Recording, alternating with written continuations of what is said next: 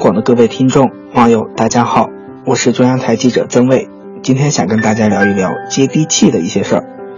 很多看上去很美、很高大上的事物，往往离客观实际有一定的距离。但是，事关民生大计的事物，如果仅仅只是看上去很美，那么它的美好可能就要减去几分颜色了。热衷于网购的听众应该对快递领域的一项新政策有所耳闻，从昨天开始，寄快递也要实名制了。那么在新政实施的第一天，效果如何呢？综合多家媒体记者的实地体验发现，各地各企业对于新政策的执行力度各不相同。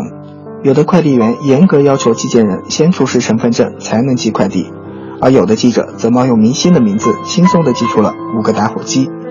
不管效果如何，快递实名制的实施引发了坊间的持续热议。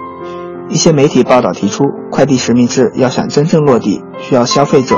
快递企业和监管层的多方理解和配合，有媒体评论说，应该注重制度的全局性、科学性、操作性，并有配套措施来支撑，才能让诚信快递、实名快递和安全快递实至名归。也有媒体评论文章认为，快递实名制的初衷是为了提高快递的安全系数，但是从现实来看，实名制认证却给人只防君子不防小人的影响。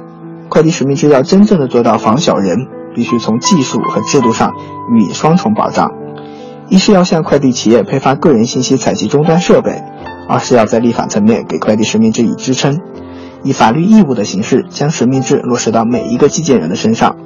看来快递实名制要避免成为一纸空文，还有不少路要走。毕竟对于民生来说，高高在上不如落地生根。您说呢？祝大家晚安。